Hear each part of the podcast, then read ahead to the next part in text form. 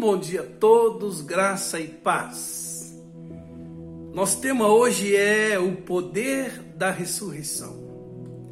Queridos, nós estamos nesse mundo para continuar a obra que Jesus iniciou na terra juntamente com seus discípulos. Nesse sentido, o livro de Atos é um livro aberto. Ele continua sendo escrito pela igreja da qual você faz parte e no poder da ressurreição. Verso 2 do capítulo 1 de Atos diz: Até ao dia em que foi recebido em cima, ou seja, em que ressuscitou, depois de ter dado mandamentos pelo Espírito Santo aos apóstolos que escolhera, Verso 3: Aos quais também, depois de ter padecido, se apresentou vivo e com muitas infalíveis provas, sendo visto por eles por espaço de 40 dias e falando do que respeita ao reino de Deus. Trata-se então, queridos, do poder da ressurreição. Ele apresentou-se vivo esse poder da ressurreição está sobre nós.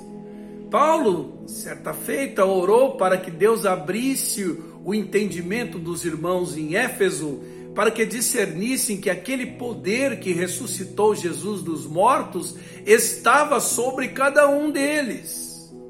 Queridos, a ressurreição de Jesus significa que a sua obra feita em nosso lugar foi consumada tivesse Jesus pecado como nós, ele ficaria na morte.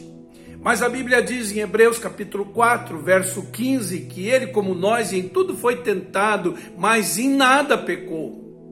Por isso, uma de suas palavras na cruz foi: está consumado. Ou seja, a redenção foi realizada, seu sacrifício em nosso favor foi aceito pelo Pai, o que nos possibilita hoje caminhar no poder da ressurreição.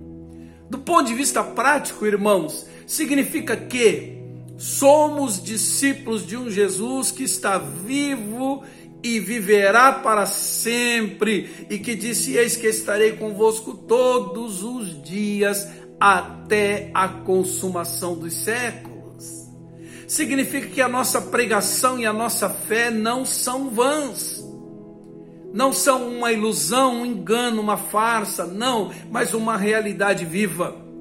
Significa mais que não permanecemos mais em nossos pecados, porque já não há mais nenhuma condenação para aqueles que estão em Cristo.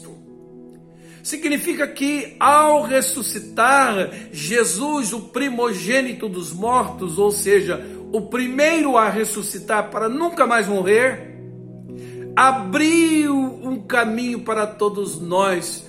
Por isso temos a esperança de vida eterna.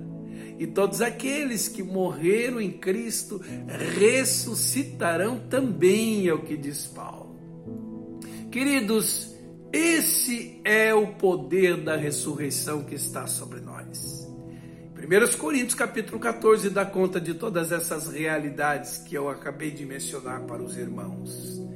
E conclui Paulo dizendo que se a nossa vida estivesse configurada somente dentro dessa dimensão de tempo e espaço, com todas as limitações de se viver num mundo caído, um corpo corruptível, mortal, vivendo esses míseros anos que nos é dado viver, nós seríamos os mais miseráveis de todos os homens. É o que diz o verso 19 dessa passagem de 1 Coríntios 15 que mencionei. Ele diz: Se esperamos em Cristo só nesta vida, somos os mais miseráveis de todos os homens. Vamos orar, queridos. Senhor Deus, abre os nossos olhos para que possamos discernir essa maravilhosa realidade de que caminhamos na terra sob o poder da ressurreição.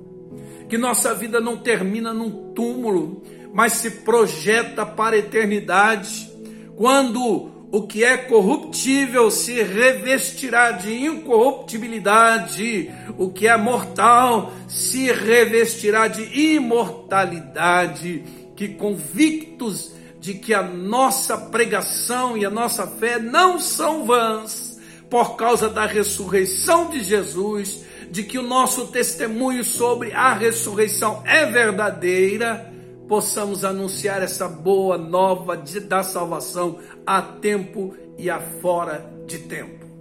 Que Deus abençoe seu dia e até amanhã, se Deus quiser.